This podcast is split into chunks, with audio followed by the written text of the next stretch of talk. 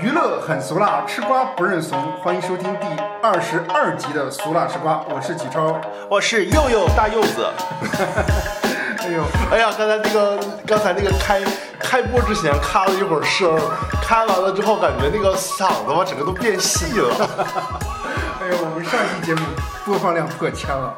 有有什么感觉？以后还有破万的时候呢，这都是小数目，就是个零头。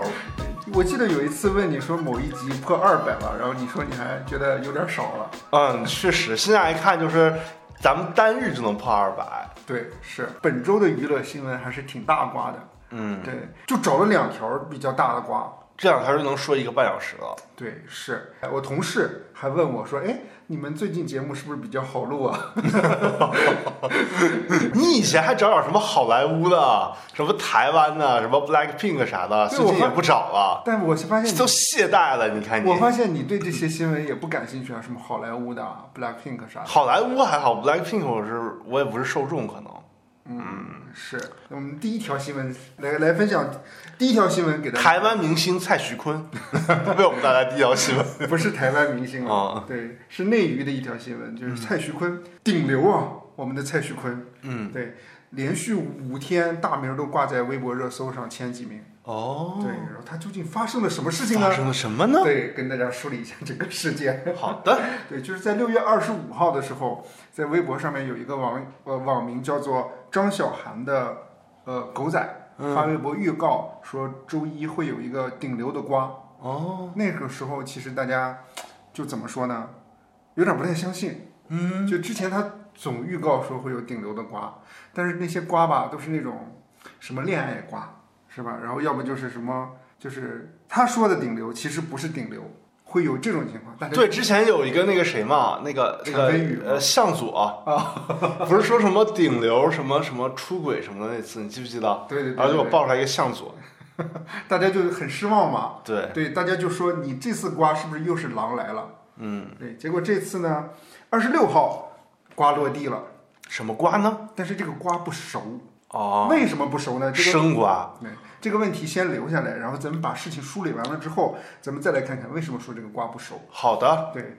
呃，是二十六号的时候，微博网友叫 C 先生不要太勇爆料，呃，二一年的五月二十号的时候，我们的顶流蔡徐坤，哎，在北京的 KTV 结识了一位 C 姓女子，哎，当晚就是今年五月二零吗？呃，二一年的，啊，两年以前，对，而且还写的很详细哦。是认识之后是二十一号的凌晨发生了关系，哦，时隔一个月，C 姓女士怀孕，蔡徐坤叫她堕胎，于是 C 女士就堕胎，然后七月五号去独自堕胎。哦，对，这应该就没事儿了吧？就感觉是。嗯，他的文章下面再写说，但是呢，蔡徐坤的妈妈不放心，嗯得知此事后，怀疑 C 姓女子是要敲诈蔡徐坤，哦，但是蔡就是嗯就是假装那个怀孕堕胎是吗？但我是觉是得这个意思吗？他为什么要怀疑这个女生呢？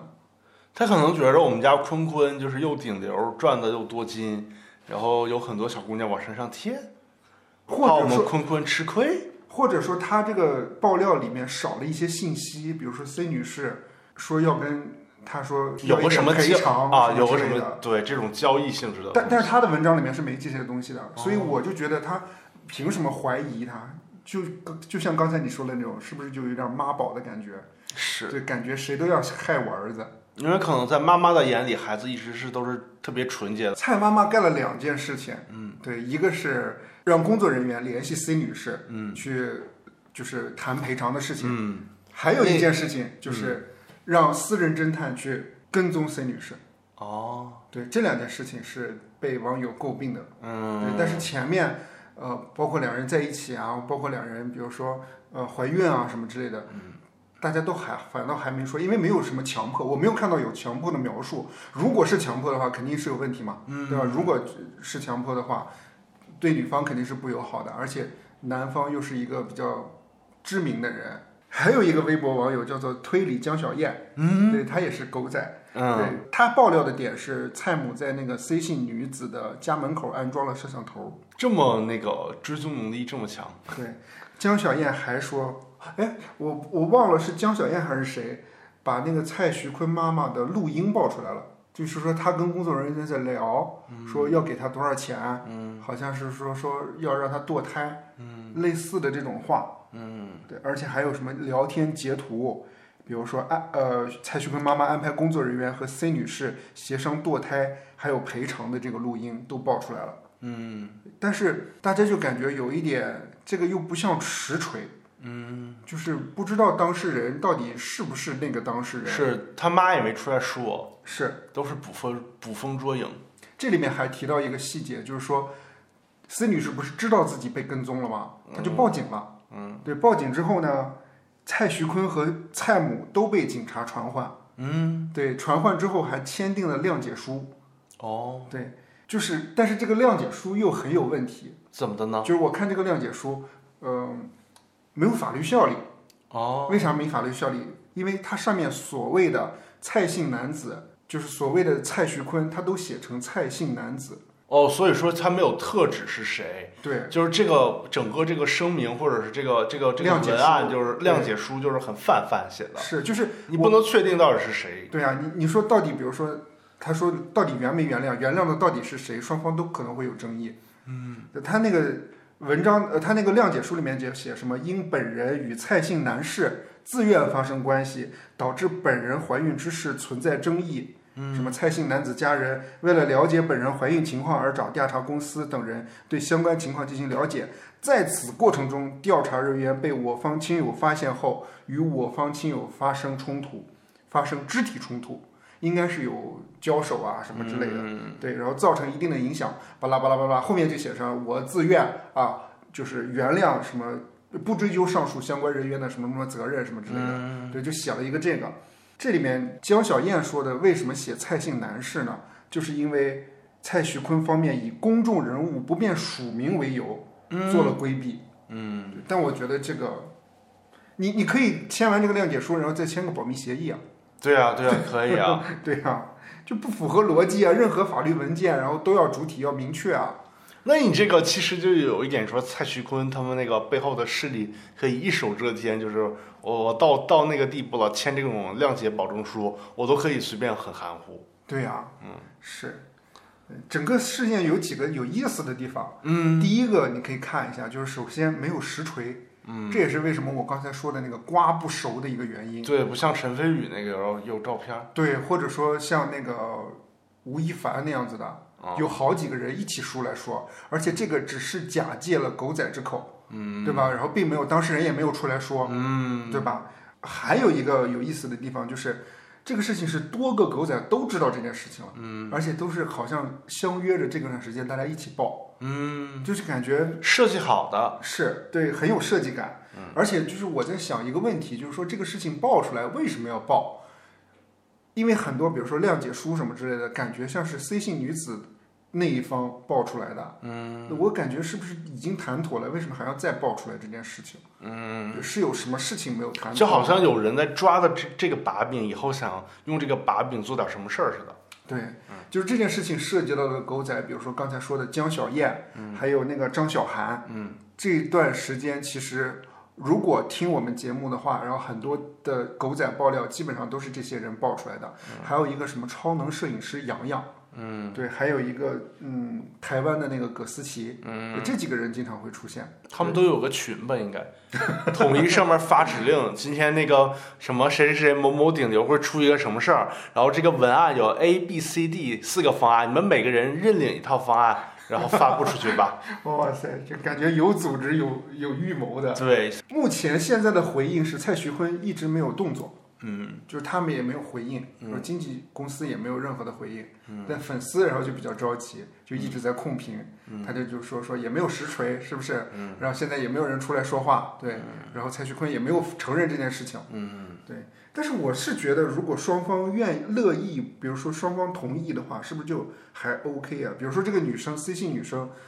她是自愿发生关系的，蔡徐坤没有强迫她，而且堕胎这个事情也是双方协商好的。那我还真的不知道相关法律是怎怎么规定的，就是和未成年人诱导未成年他没人发说是生未关系。成年人啊，哦，对，那后来报的那个是哈，呃，后面又有消息说，他说有可能会涉及到未成年人的事情，但是这个东西也没出来。就感觉吧，如果是他们俩私下，就是比如说他们俩发生这个事情，私下了互相了结了，那应该是他们俩知道，然后可能双方的一些当事人知道，这事儿就结束了，没有人会报这个事儿，说明这个料被人抓在手里，然后随时可能会因为蔡徐坤想要搞他或者怎么样，就可以随时拿这个料抨击他，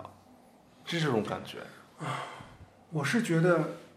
这没啥可抨击的呀，不是抨击，就是想让他下去。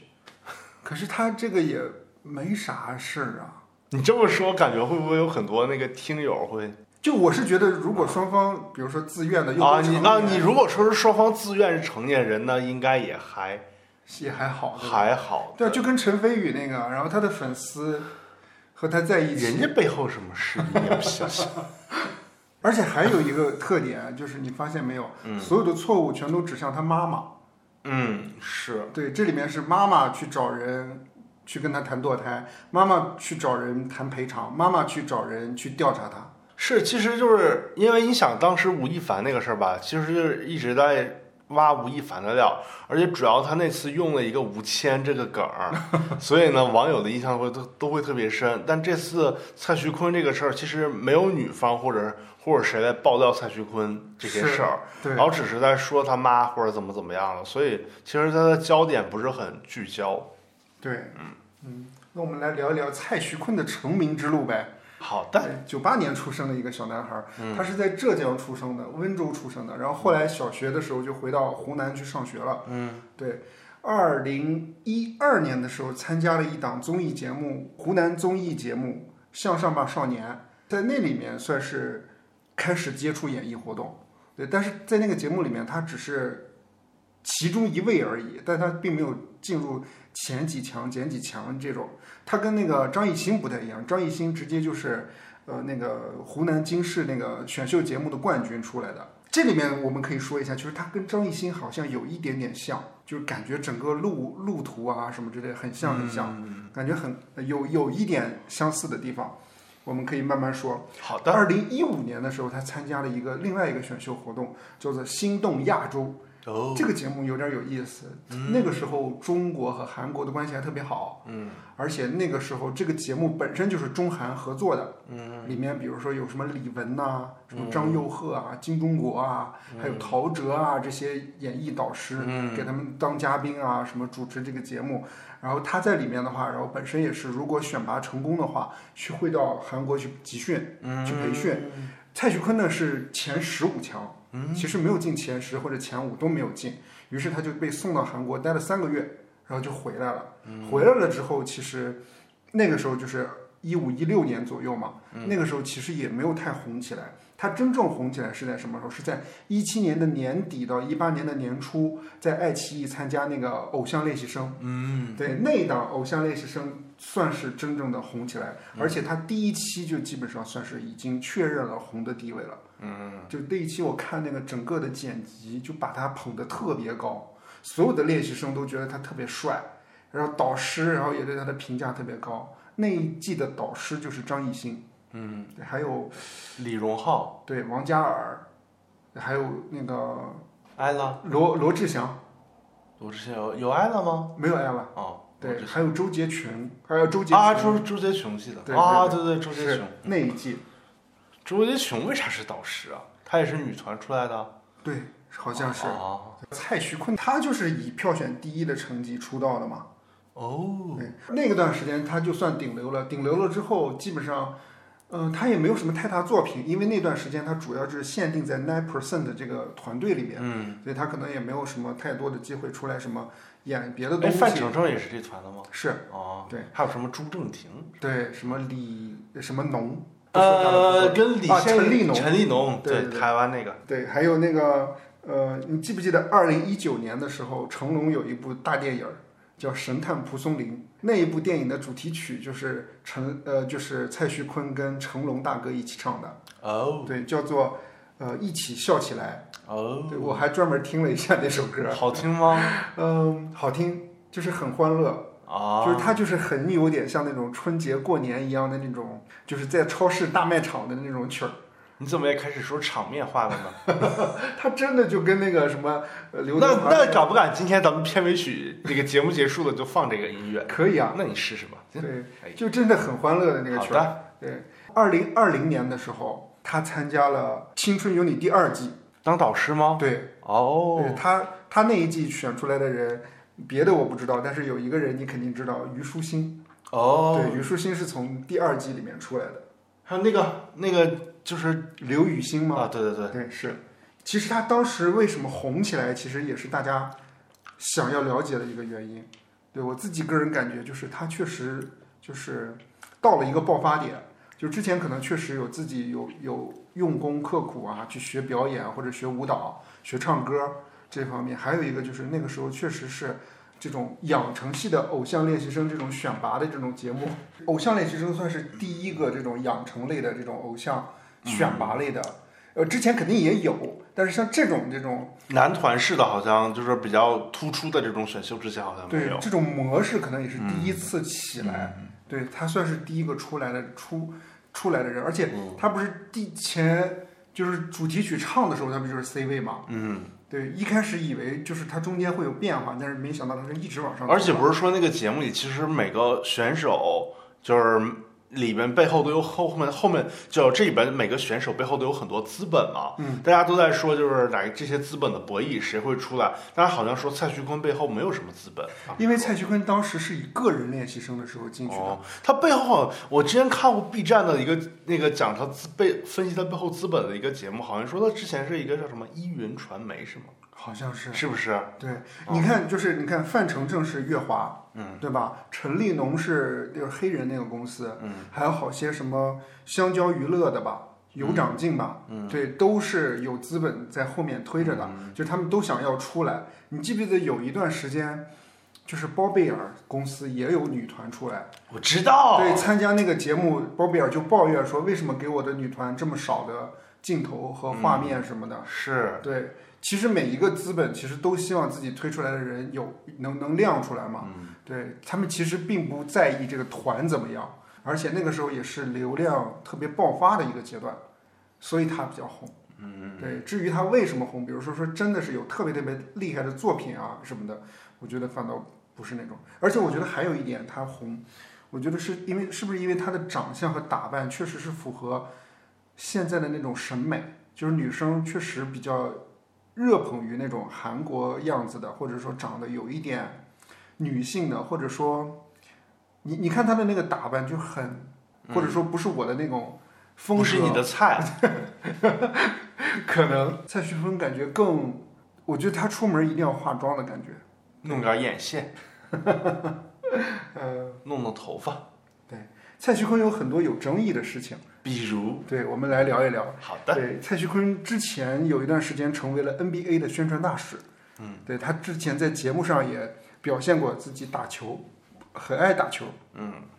很多球迷就比较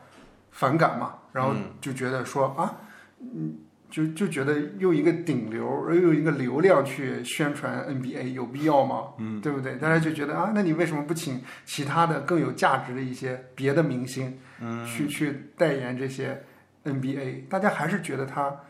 比较是捧起来的，对，觉得没有那么多实力。嗯，还有一个争议的话，就是大家一直有一个梗叫鸡你好美对，基你太美。 啊，鸡你太美，对，原因呢就是蔡徐坤曾经参与制作的一首歌，就是他作词的，叫《只因你太美》。唱歌的时候，因为那个只因发音的快太快了，金对 G G，就成了“基你太美”，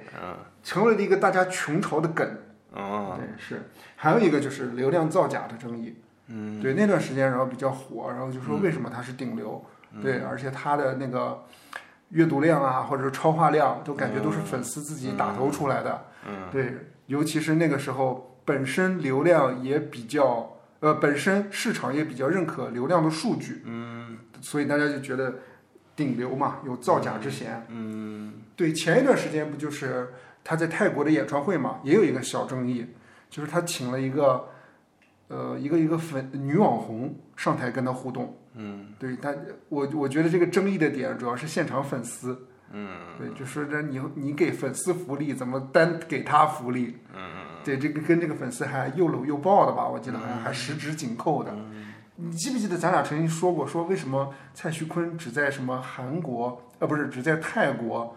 香港、澳门开，为什么不在内地开？哦，记得，对，当时我就觉得很怪，嗯因为疫情开放了，它应该在内地嘛，它的市场是在这儿的，而且在内地开，它应该是最舒服才对，嗯就所有的资源都会倾向于它。嗯，如果在海外的话，可能有一些资源它不是那么太方便的接洽。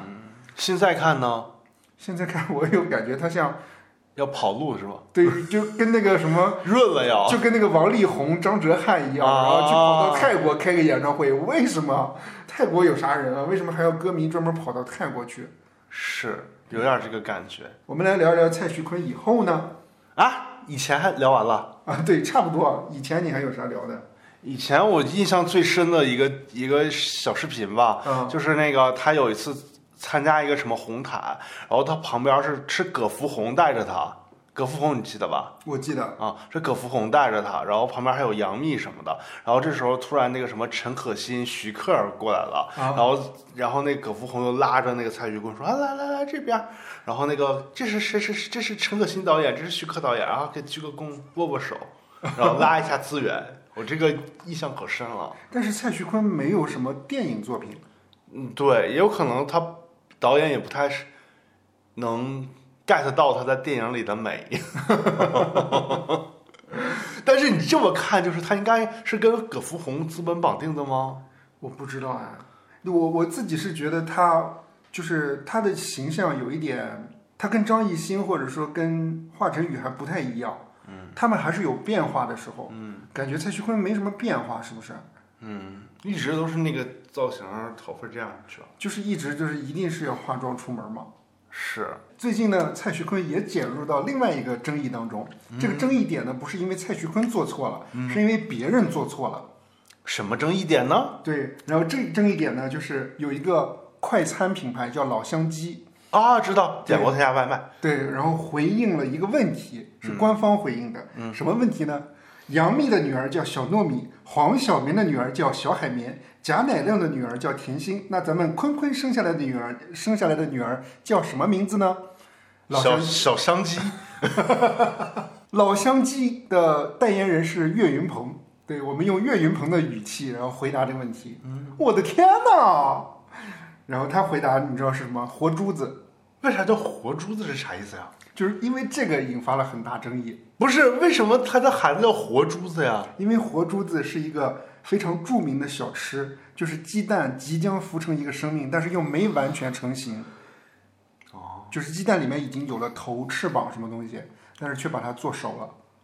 感觉挺残忍的。对，所以说坤坤的女儿叫什么呢？我的天呐，竟然叫活珠子，那跟老乡鸡有什么关系？就是因为鸡吗？是因为老乡鸡的官方微博回复的。啊，对，所以就因为这个引发众议嘛，就说说你为什么这么恶毒，要说这这种事情。嗯，对啊说明老乡鸡也不看好蔡徐坤。呃，老乡鸡最终是呃，肯定是那个发声明了嘛，说道道歉嗯歉，对对对、对这件事情，然后可能和蔡徐坤本身翻车的这个事情，前段时间狗仔报的这个可能重合了时间点上，但是这个新闻可能报道的人不多，嗯，对是我都没听过，是还是启超比较细 心，追踪国内外各大新闻。蔡徐坤现在目前的最嗯新进展就是昨天你发给我说，蔡徐坤豆瓣的所有的作品全部下架了，就查不到作品了。嗯，对，今天下午的时候，就是今天不是周日嘛，嗯，咱俩又看到说那个作品又上线了，嗯，我都不知道这这豆瓣是是玩啥呢？或者说会不会有可能，比如说豆瓣觉得有问题，他先下了，游客，但是我感觉这种应该是应该是上方有一些消息，他们才会下吧？他们自己会直接下吗？这不不知道折腾自己折腾自己玩吗？对，而且奔跑吧不是最近不是也应该是周五播嘛，对，但是又延期，然后那期没播是吧？他说的理由是因排播调整。我有看到有狗仔又说是周一他会继续爆 料，哦，那就期待明天的大瓜呗，为我们下周做铺垫。是对，说是有可能会涉及到未成年人。哦，对，如果这样的话，那就真的是该塌就塌了。嗯，对，反正目前现在这个瓜还没有熟透。嗯，对，我们看后面蔡徐坤或者以后看怎么回应呗。嗯，对，下面这个瓜我们来听一听台湾的 Me Too 运动继续发酵到什么程度。范范范玮琪，对，黑人陈建州也被那个也被曝性骚扰，Me Too 运动持续发酵。嗯，跟大家说一下整个事件的这个过程。好的，对，这个过程是一来一往，以后有来有回的。首先是第一爆料人，六月二十七号，前黑社会的美眉大牙在社交社群平台上发文指控，说十一年前到香港拍摄节目的时候，被控呃，就是他控诉陈建州性骚扰他。就是强闯他的房间，然后还说让他无法挣扎嘛，背后抱着他，把他抱倒在床上，还说你又没试过，试试过了，搞不好你会喜欢，还说什么没办法，你范范姐就很不爱这种事情，等等言语纠缠对方，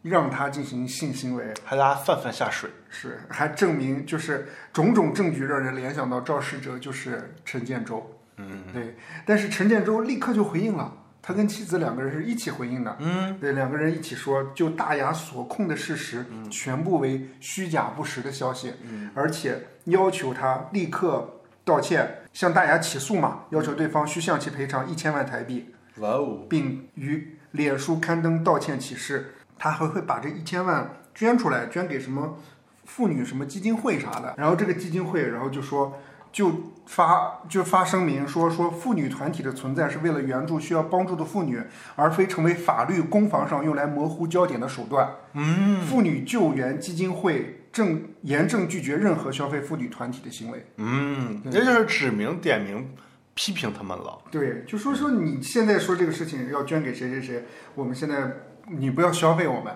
嗯，对，就不要模糊焦点，嗯，对。然后大牙也有回复，大牙回复就是问心无愧，公道自在人心，还说了说说再次感受到了当年窒息的压力，嗯，对，然后就说我们会我会勇敢，法院见，嗯，对。然后再接下来说爆料第二个人，嗯、也是黑社会的美眉，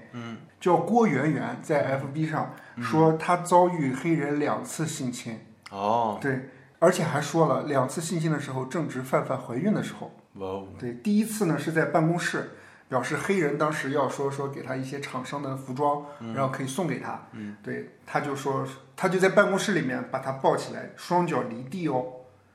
对她想逃，然后她还用力的把她按在她的腿上。哦，对，他就说，反正最后就是说，呃，要让他亲他一下，然后最后实在没办法，他就勉强的亲了一下对方才逃离。哦，对，第二次呢，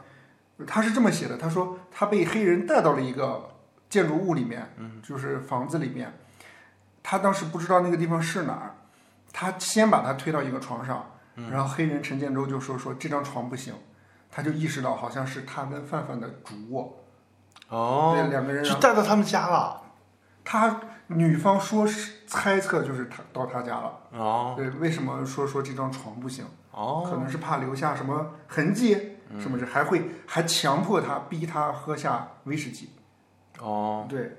然后这个过程中他就不断的挣扎，然后他就他就非常的痛哭嘛，大喊，就是他因为非常恐慌这件事情，然后放声大哭，对方然后才忽然又有理又有温柔，然后让他回家，他才逃离魔掌。哦，对，说完爆料第二个人，爆料第二个人之后，两个人就不回复了，嗯，呃，也再没说什么法律上面的事情了。哦，对，就是黑这陈建州跟范范也都没回复了。爆料的第三个人是黑社会的美眉，另外一个人叫妖娇吧，嗯，然后也爆料曾经，嗯、就是黑人给他打电话，让他到酒店里面和他其他艺人一起聊天，结果他以为到了以后是很多人，结果只有黑人一个人，嗯，对，然后黑人当时就说邀请他，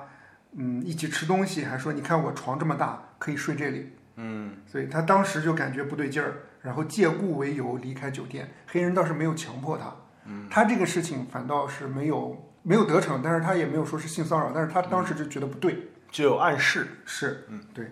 对于连环爆料的事情呢，黑人的妻子范玮琪也有了回应。哎，对，之前大家都说范玮琪在神隐嘛，他就说说他没有在神隐，然后他明显的就是神隐， 不是，他明显的就是他就是很强烈的，就是再度声明挺老公，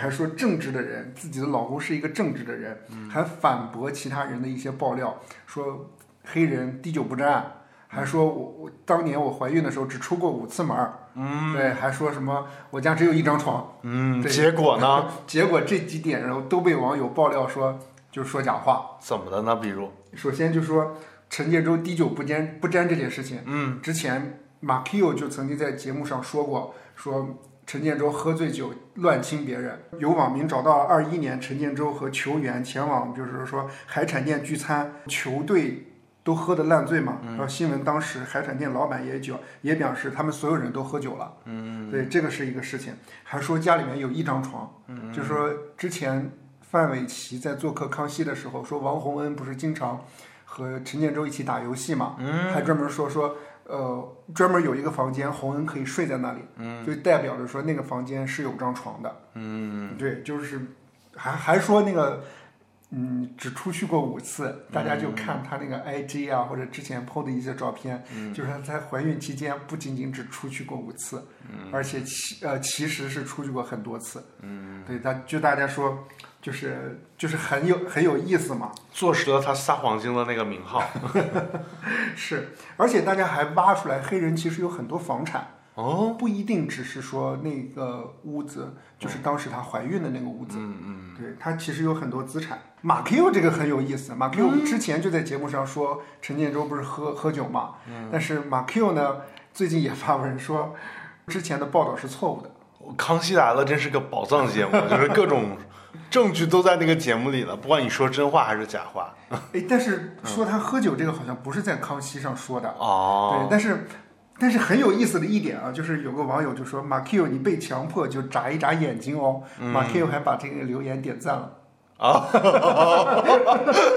啊，太哎逗了，这个让我想起来，记不记得咱俩一起看过一期《康熙来了》啊就是那个马 Q 和她前男友去美国待了一个月，然后回来了之后上《康熙来了》，说他失踪呃半年吧，好像还是几个月，然后回来之后上《康熙来了》，感不感觉那个大那个范玮琪全程都有点阴阳？范玮琪每次上康熙都特别经典，嗯，最经典最经典还是生了孩子之后上康熙、那期节目，那时候不是说她跟小大小 S 姐妹情就跟断了一样那种，嗯，就是最好的姐妹是吴佩慈啊、梁静茹啊，嗯，什么杨晴轩什么之类的，嗯对，就把大小 S 全部都抛诸脑后，把那些旧姐妹都忘掉了。嗯，是。还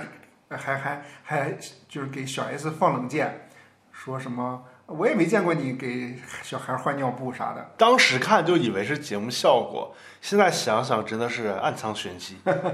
哎，除了范玮琪出来力挺陈建州之外，还有另外一个人也在力挺陈建州。还除了马 Q 还有啊，对，还有一个人是那个陈建州的前经纪经纪人叫安迪，嗯他发文出来陈建州，而且还不停的酸别人。他酸的点就是说酸那些爆料的艺人不够红，说什么啊，都怪我当年什么没把你们捧红，现在什么怎么样又出来想翻红。哦他这个不会不是一个事儿啊，红不红跟出那个性不性骚扰是两他码的事。意思就是说你想红才出来爆料这个事情。那谁会为因为爆因为这个爆料这个而翻红？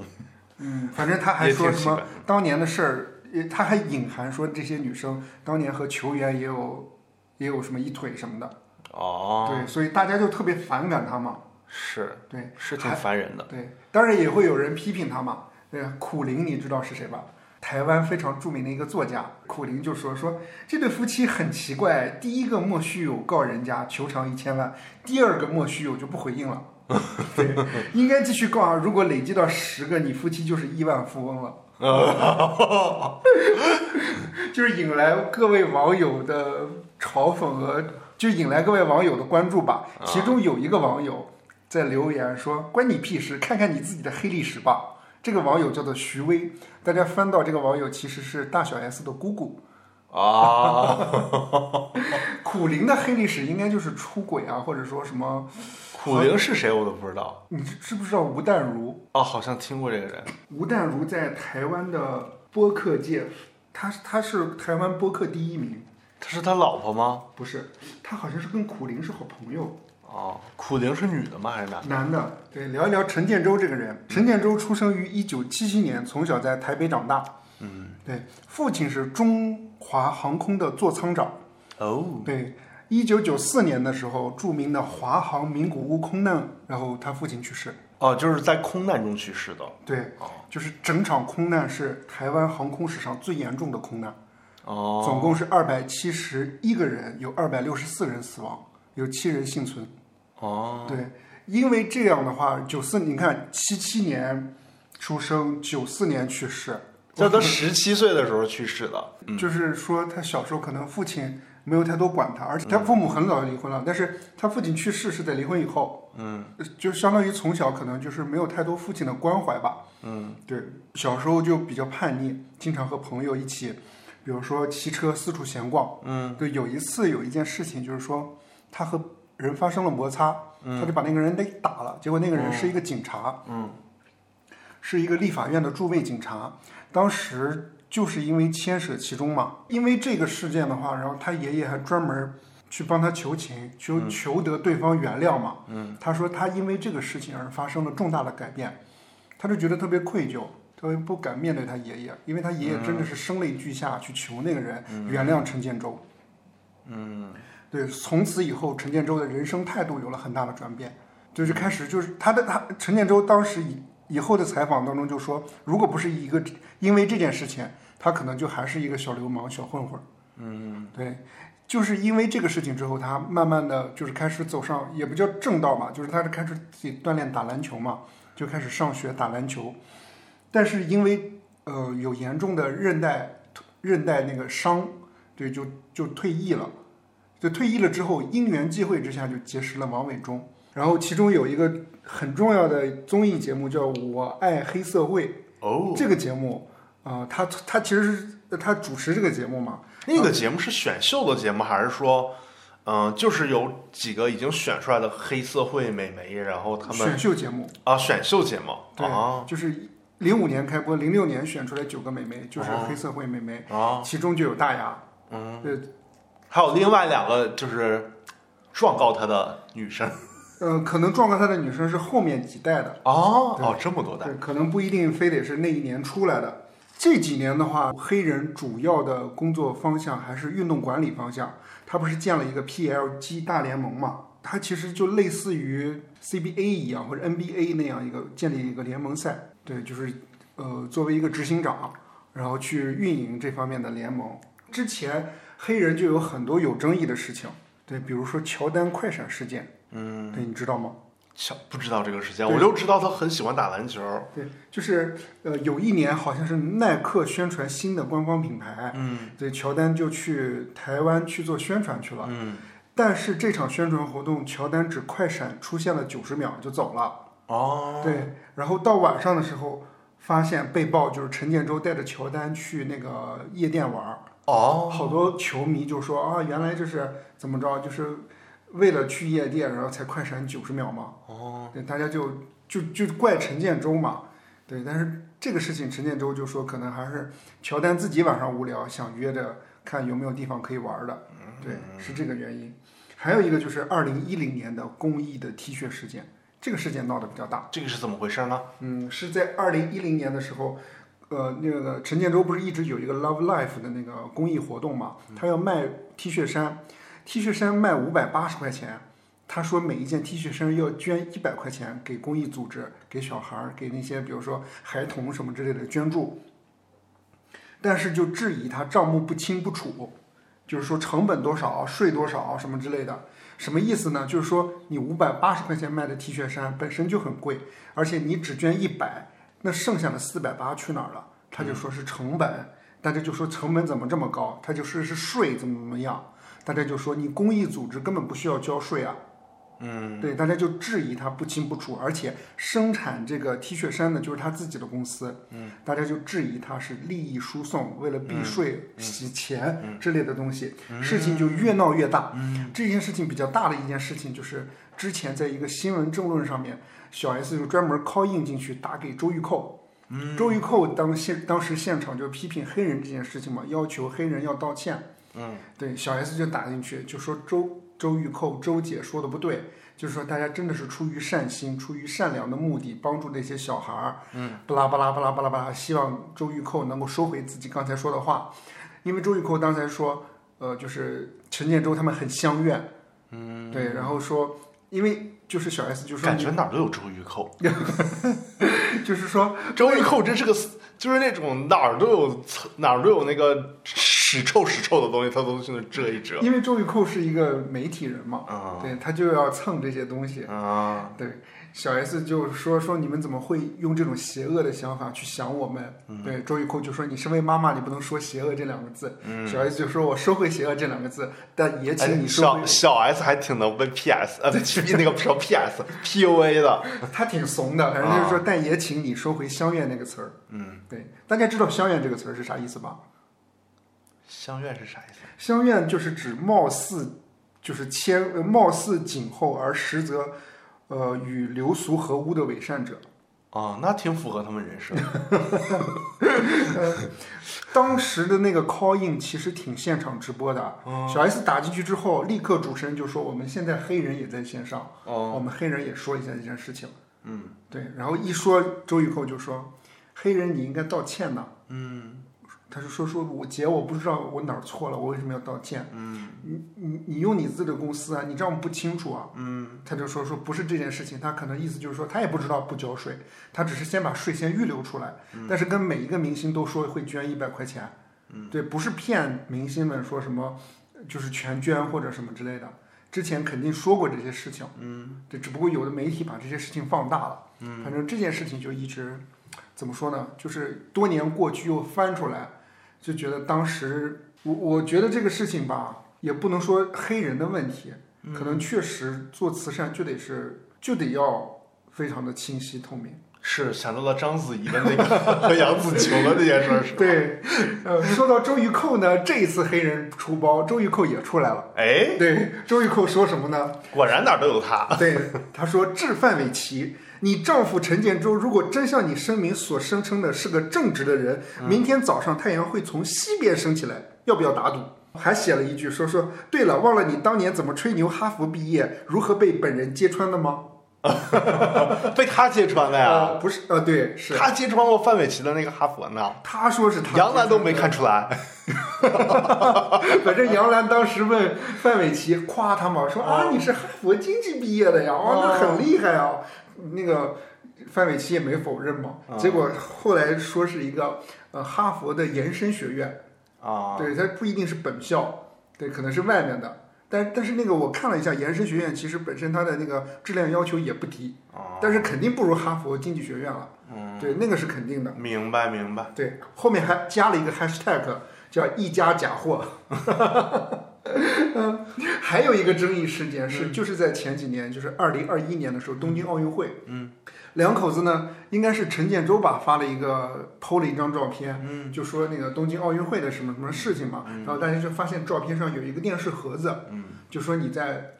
通过盗版的方式去看奥运会，不是通过正版的方式。嗯，为什么说不是通过？因为那个信号真正的那个，嗯，就是转播有转播权的那个公司没有把版权卖给这个电视盒子。嗯，所以大家就说说你是不是用盗版的方式？嗯结果他说什么？他说，呃，这张照片是在群组里面传的，用的别人的照片。嗯，但是大家又扒扒出来范范范玮琪曾经之前在图片当中，呃，社交媒体上也 PO 过一篇，也 PO 过一张照片，就是类似于那个盒子，嗯，就说明就是他家的。后来说啊，哦才承认啊，说啊，确实盗呃是误错误的使用了奥运非授权画面。感觉他们家这些 bug 的事儿还挺多的。对，还有一个有争议的事情，啊还有什么事儿呃，就是就是和内地有关了，就是我们张兰母子啊，啊嗯对啊，那个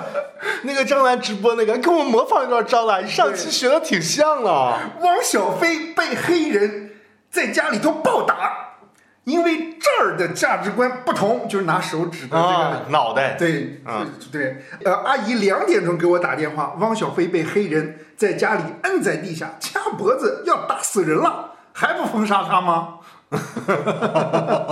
呃，汪小菲说：“妈，你别说了，昨天跟我生气了，不让我说了。”啊，对这件事情说报完之后，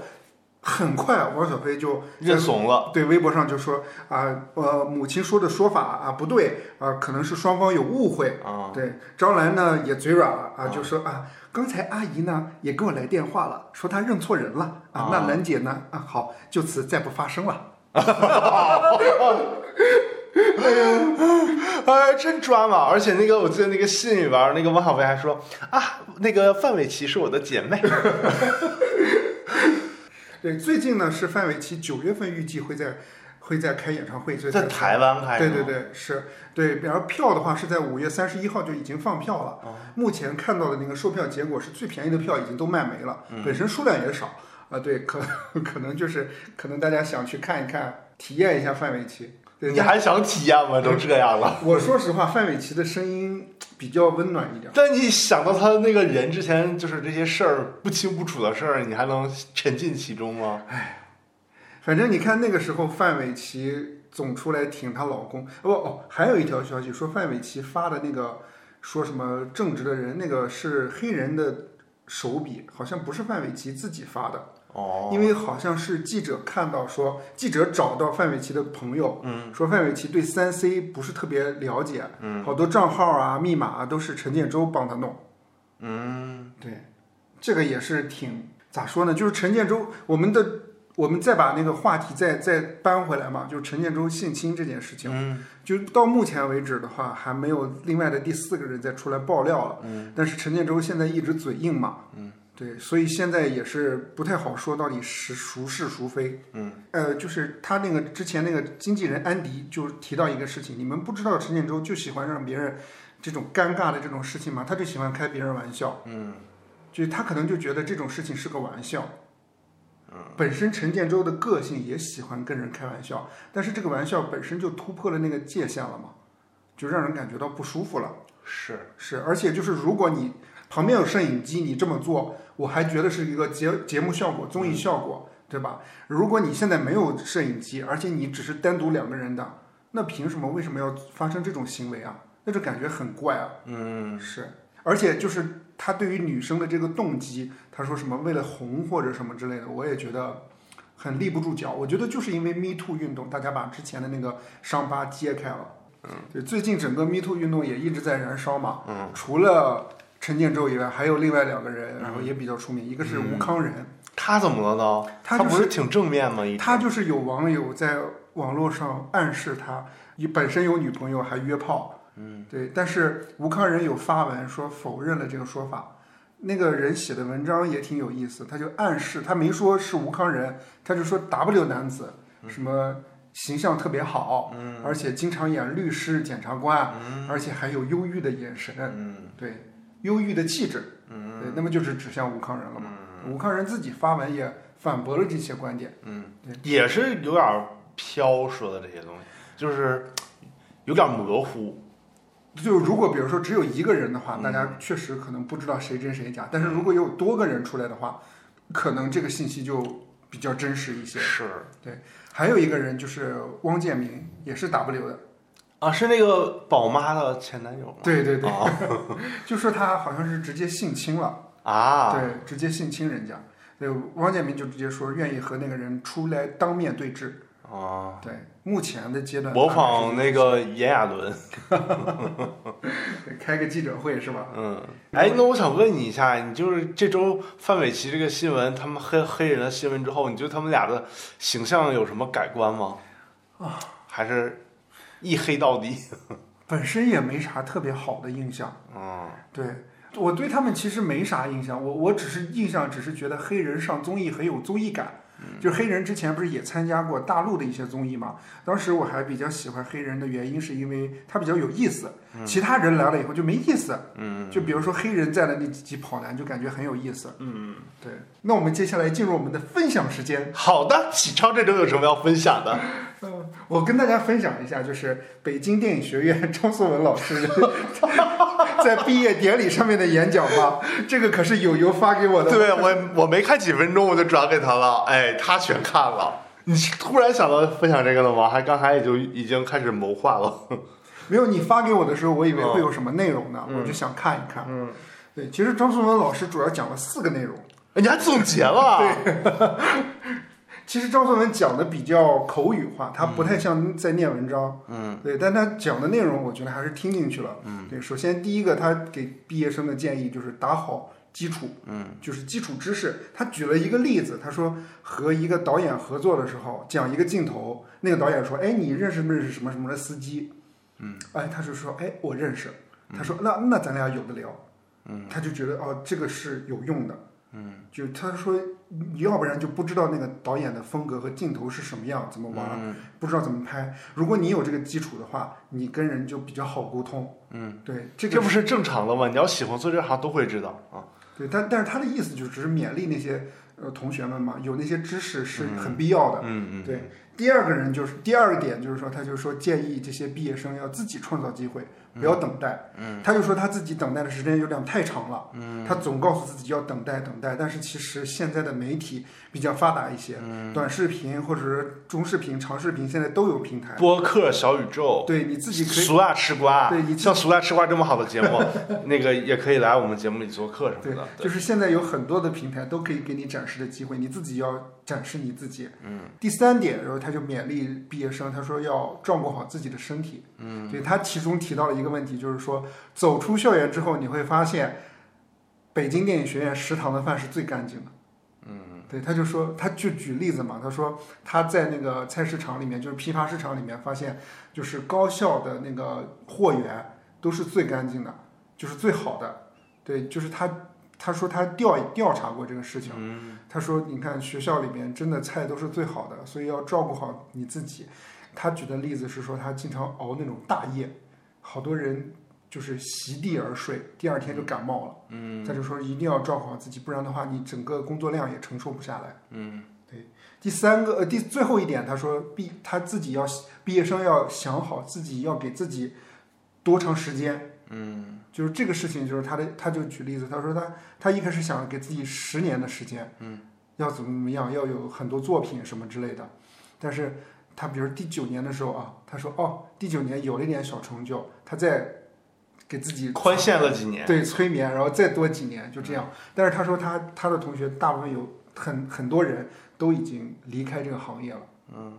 他他他大概谈的就是这几方面，嗯，我自己个人感觉还是比较接地气的吧，嗯，对是。我你你想听一下我的感觉吗？啊，你说我感觉就是他说了吧，大部分跟没说 一样。因为如果你真喜欢这一行，真想做这一行，你是一定会做下去，而且那些知识你也是不用别人去催促你，你也都会了解的。嗯，嗯，还有就是身体呢，你肯定会平时，你要是一个注重养生、保保养自己，或者是注注注意饮食的人，也平时都会注意的。啊是，所以你该是什么样的人，你就是什么样的人，就会做什么样的事儿，不需要听别人任何的劝告，做你自己，加油哎呦，有有有什么想分享的？啊！我这周是在小宇课、小宇宙上听了一期，就是有关张艺谋的一期节目，我也发给你了。嗯，我就是讲他整个的从业经历嘛。然后我听着听着就想到以前好有几部张艺谋的电影，就是以前看过，但是最近几年没太看，有点忘了。啊，然后呢，其中我就挑了一下那个《英雄》和《一个都不能少》，看了一下。嗯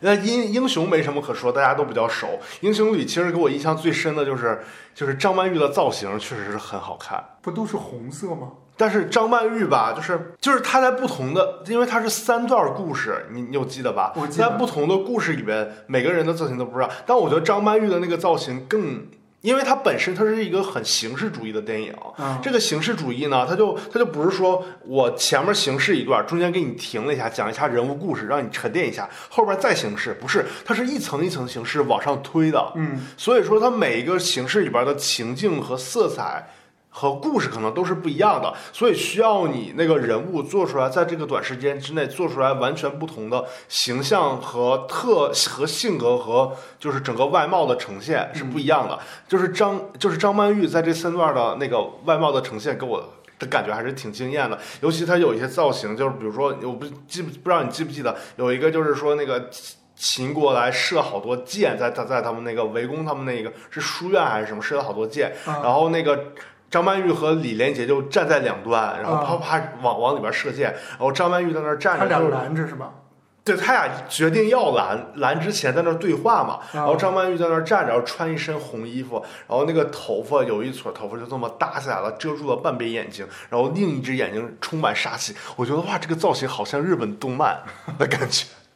就然后后来吧，我这星期还看了一些，比如说像张艺谋的一些什么那个采访或者什么的，张艺谋就说我是一个对造型感特别强的人，说造型感特别强，就是不只是说我能想到这个造型，想到之后我还能给做出来，就就通过看这些，真的他的造型感很强，就。给我张曼玉给我的感觉是在之前电影里完全没有的，就是那种像日本漫画式的复仇女神的那种感觉。他演的咋样？演的也挺好的，就是他把不同情绪传达出来的也挺好的。因为你这种吧，不是说你你像比如说那个张曼玉以前也演过那个宋庆龄什么的，她会有什么有那种之前跟孙中山谈恋爱，然后又逃婚，然后又去日本，然后又跟随他，然后又革命，然后又丈夫又死了，又被什么那个各各方面的势力追杀什么的这种，啊他会有整个故事起承转合。这里边没有，他就一段一段的，你就必须在这个规定下给到我这种感觉，让观众一看就知道你是这个状态。啊嗯他给的还是挺足的，明白。对这点反正印象还是挺深刻的哈。嗯，然后主要想推荐的是那个一个都不能少，哦，一个都不能少。我相信大家小时候都看过，就小时候，我记得那时候上我是小学，你是初中吧？咱俩差不多大，就你好上吗初中的时候看的那个电影，我记得那时候是学校组织去的吗，对学校组织都会去，就是类似那种像公益电影或者什么那种，就大家都会学习研究的那种电影，都会去看。小时候就觉得，哎，你你对这个故事，你在小时候觉得这个是一个什么样的电影，什么样的故事？就是一个，我记得当时就是说一个都不能少嘛，就是说就是让孩子们都不能失学的故事。嗯对，我就记得这一个了。那是不是给你的感觉就是一个特别有大爱、特别温暖、特别能煽情、特别能就是引起心中共鸣，看完之后特别感动的这种电影？对对，是现在这种想想是这样的电影，但是我看了之后发现，哎，两边就是都会有的，不完全是这样的。是吗我发现这个电影的讽刺意味很强。呃，哪里呢？首先，其实你要主要看的话，这个女主角这个魏敏呃魏敏芝吧芝，对魏敏芝，她整个就是出来找孩子的这个过程，遇见了很多人，每个人都会看让你看到这个社会的人情冷暖。啊比如说一开始他那个之前是学校有一个高老师嘛，高老师走了之后就说我们已经原来是班里边是四十个孩子，已经走了十二个了，剩下这二十八个一个都不能少。啊对，首先他面临的第一重困难就是说，这个村的村长，这个村长就是答应说给他这个钱了，到但是后来他又说那个村长又说是那个老师给的钱，然后老师又说村长给的钱，就是到底谁给的这个钱就整不明白，你知道吗？啊首先是这一点，再有一个就是那时候村长就是可能有外界的一些什么，就是体育专业院校来选那种特长生，或者是以后去培训当运动员的那种，就选中了他们班级的一个女孩儿。然后那个那个村长就是执意要带这个女孩走，根本就不管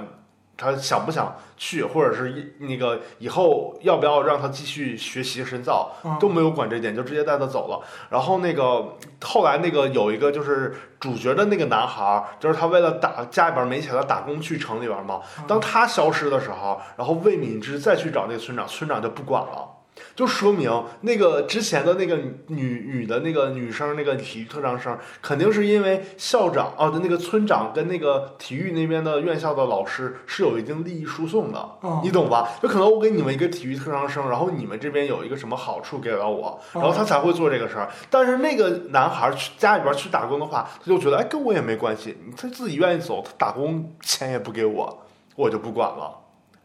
就感觉这种利益的这种关系还是挺明显的，他做的有没有？明白 对，然后还有就是他在拍的时候是魏敏之先去到了那个呃那个小男孩叫张慧科的家里边儿，又去到了村长家，就感觉他们两家就是那种贫富差距对比的悬殊，特别明显。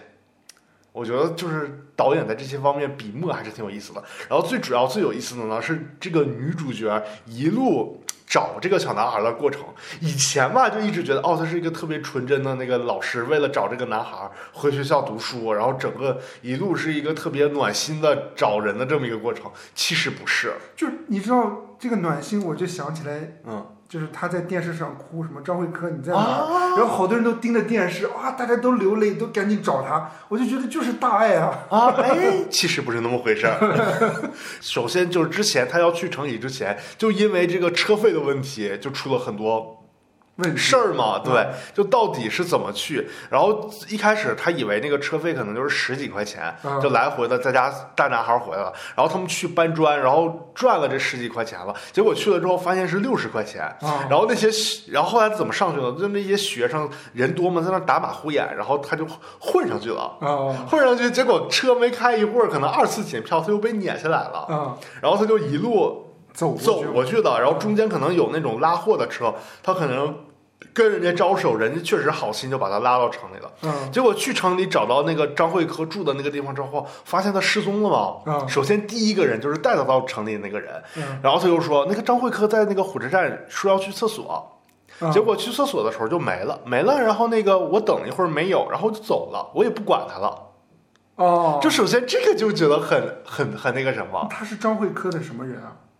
就是一个带他来城里打工的人，应该不是他的亲戚。如果他的亲戚，应该会很着急吧。明白然后还跟那个魏敏之说啊，我在那个公告栏上贴了一个小便条，说那个你要看到了去哪儿找我。然后他们也没找到那个便条，嗯这是第一层。那个张慧张那个魏敏之还说那个，那你不行，你得带我去找那个孩子。结果找的时候，那个那个女的还说，那你得给我钱，我一天的那个打工费是多少钱？你得那个给我这个钱。然后那个找的过程中还说，哎，我饿了，我渴了，你给我买吃的，给我买喝的。啊，就是这这个就觉得，嗯，就感觉张辉科也是一个被拐卖到城里面 打工的人。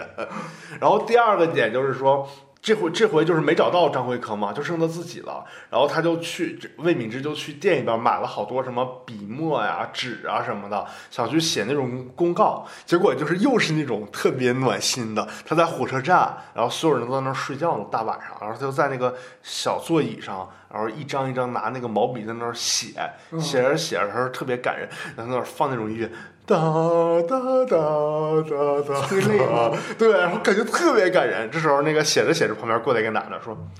你这写的也白扯呀，也没写联系方式，也没写去那个去哪儿找你，你这写了之后也没人看了，现在谁还看这个公告了？”啊一下就感觉就是刚才还挺暖心的，一下就给我打打回了现实，你知 道吗？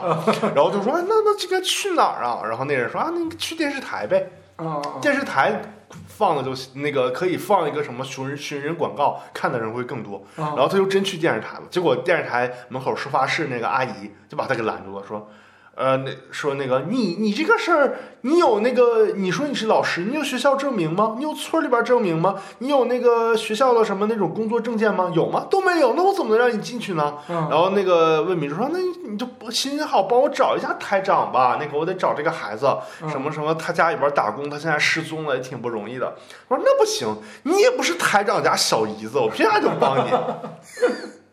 然后把他给撵出去了，然后他就在那个门口啊一直等一直等，然后见着出来一个男的问：“你是台长吗？你是台长吗？”然后结果等了一天之后，那个可能台长台长身边的工作人员看见了，就说这女的在外面等了一天半了，一直在问台长。然后台长说：“啊，那叫上来吧。”结果叫上来之后，把那个收发室阿姨狠狠批评了一遍嘛。啊批评了之后，就把这个说那那给你弄个电视节目，那个就是就是播放一下，找一下这个男孩吧。嗯结果就把他魏敏之带到了一个电视编导那儿，电视编导就说：“哎，你看哈、你这么苦，然后那个孩子也是来那个没学没钱上学，来城里打工，然后这孩子也失踪了，你得好好在我们这个节目里表现一下。我们这个节目现在收视率很高，你要表现一下，这个节目就能播出来，最后就能受到大家关注，就能大火特火。”嗯你看他们的思路不是说怎么找孩子，而是说我怎么在这个节目里卖惨，然后提高我们的收视率，你知道吧？哎，你就觉得其实哎不是这个，他其实是讽刺每他每个人都很有利益关系在这儿的。啊嗯然后他上那个节目的时候呢，就那个女主持一直问。你能谈一下农村现在的教育问题吗？然后那个魏敏之就是一直问这种问题，魏敏之一直都不说话，然后就说，后来就是到你说刚才说的那段儿，就说啊那个孩子，那个那个现在肯定在外面漂泊呢，你最想跟他说什么？然后他就哭了嘛。啊然后说那个就找你找的找你在哪儿啊，都找不到你，怎么怎么样，类似的就开始哭嘛。然后后来就被就还找，后来就通过电视找到了那个孩子嘛。对，嗯然后期间其实也是有几段细节挺惨的，就就是。魏敏之在那个电视台门口等嘛，他之前不是写了几十张，拿毛笔写了几十张那种公告嘛，然后那公告睡觉他就这么握着，可能在旁边摆着。有会儿他睡觉的时候手一松，那个那个写的毛笔那个纸啪啪啪啪飞满天都是。早上起来就让那个扫大街的给扫没了，吹走对， 吹走了给扫没了。然后还有就是那个他和张那个张慧科和这个魏敏之都是都是那个，因为都是没钱来城里边，也没钱吃饭，他们都是看谁就是碗里边剩了什么东西，或者是或者是谁心情好给他们个馒头，他们都是这么。这这两三年都是这么生活下来的，嗯，然后这个就到了那个他们那个找到了这个孩子，然后电视台记者，哎，我们这是一个很好的点啊，赶紧接着他回村里边采访采访。然后 结果在回去的过程中，哎，也有一个特别有意思的点，人家记者就问那个嗯恩张慧科，这几这几天在城里是不是感觉城里特别好？孩子说是，然后说，哎，那那你说一下，你觉得城里哪哪些方面令你印象最深刻？然后孩子就说，张慧科就说，嗯，要饭儿，要饭儿最深刻。 你不觉得很讽刺吗？就是说，好像说城里哪儿好，你以后是点了好的地方，什么什么条件好，什么那个可能哪儿好，我以后也要。他引的一点肯定是啊，我以后也要到城里，然后怎怎么怎么样，啊变成一个更想有让他用这么的人，对社想会让他这么回呃对，答，想让他呃这么回答，变成一个对社会更有用的人。给我他说的一个要范儿，要范儿印象最深。那意思就是说贫富差距呗。我在城里边啥也不行，就能打工都那个都那个走丢了，只能要范儿。就感觉记者包括主持人都是高高在上的人，对，就他想往好的地方引导，但是往往他们说的是最真实的那个话嘛。而且他们最真实是最打人的嘛，最打动人的嘛嗯。而且就是回到村里边之后，然后那个村长一看，哎，电视台来采访嘛，赶紧说，哎呀，是之前这个孩子丢了，我还挺担心的，赶紧跟那个魏老师说，然后甚至到他自己去城里找了，哎呀，把自己撇的可干净了呢，然后就说自己怎么关心这些孩子，啊，就感觉这一路啊他形形色色遇到的这些人都很现实，都很讽刺，讽刺感都很强。所以说，它并不是一个完全的那种主旋律的说教的宣传大爱的电影，而是它在这里面埋了很多人情世故的东西。嗯，而且你细想哈，魏敏之他只是一个十三四岁的人，为什么村长呃找代课老师要找他？嗯，说明别人钱贵呀、要价高啊，是他便宜啊，他便宜，而且他十三四岁也好好糊弄啊，是对啊。而且这个最有意思的一件事儿就是，还有一个情节挺逗的，就是那个他们在屋里边不是说要去办那个算那个搬多少砖头能赚到那个那个那个就是呃够魏敏之来城里边带那个来回的那个车费嘛？啊，然后结果那个魏敏之也不会算，就说那个谁会算，你们来试算。就两三个孩子在在接连在那个黑板上写一堆数字，就算这些钱。然后校长就在那个门口就窗窗那儿看着，然后就说：“嗯，不错，还能教数学。” 是不是特别讽刺？感觉。 就感觉其实这个电影里边真的就是，它并不是我们原来想象的那种，就是哎很有大爱、很温暖的那种。其实就是它是两条线，一种就是说魏敏之和这些孩子，其实他们在村里边没见过什么世面，他们其实是纯特别单纯的，这个对这个社会没有一定的认知，全凭自己的固有印象去想象别人。一条线就是他从村里边到村长，到那个体育老师，再到那个接那个那个张慧科的来城里的这个人，再到接连在电视台遇到的这些人，其实他们都是社会上的人，都有自己的那个利益关系，什什么事儿都是按照自己的利益考虑的嘛。是。对嗯，所以这个电影我觉得还是挺深刻的，那你觉得他在张艺谋整个的作品里面排排到前面了吗？也不能说完全排到前面，但是是一个很特别的存在，我觉得，因为它是一个真正的完全的农村乡村那种戏，就是你想之前。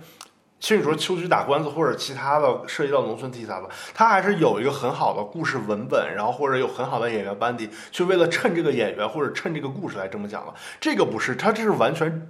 当然它也有这个这个故事啊，确实是呃主线是挺明确的，也有一定的挺多感人的落点，但它确实展现的是村里面的呃这些人没有可能没见过世面之前，他们的对这个社会的这个认知和见过世面之之后，可能接连遭受的这些个碰撞，对，它还是反映的还是挺有意思的。所以我就觉得，就是张艺谋看着还是挺那个，比较像一个顺从性人格，挺蔫儿的，然后挺那个什么的，就是有什么我就赶紧去干或者怎么样的。但是其实不是，其实他不是，他挺反叛的。他在每个电影里都藏了很多梗。其实它整个的过程有一点像《历险记》一样，嗯，对，然后同时把所有的群像都串起来，每一个脸谱，然后也都刻在上面。对，反正还是挺有意思的。那以上就是我们这期节目的全部内容了。对，希望大家真的要多评论，那个随便说什么都行，骂我们都行。我们想要一点互动，是吧？对，我们想多要一点互动，多要一点热度什么的，因为很多听众也说特别喜欢我们俩说话的风格 嘛。对，那主要咱主要是喜欢你。哎呦没有，也没有人打赏。那我们下期节目再见呗。好 的，嗯，拜拜。拜拜。新的起点，新的开始已到来，让我们一起笑出来。哦哦哦，所有的幸福快乐，幸福快乐已到来，把所有温暖祝福，温暖祝福全部说出来。新的起点，新的开始已到来，让我们一起笑出来。哦哦哦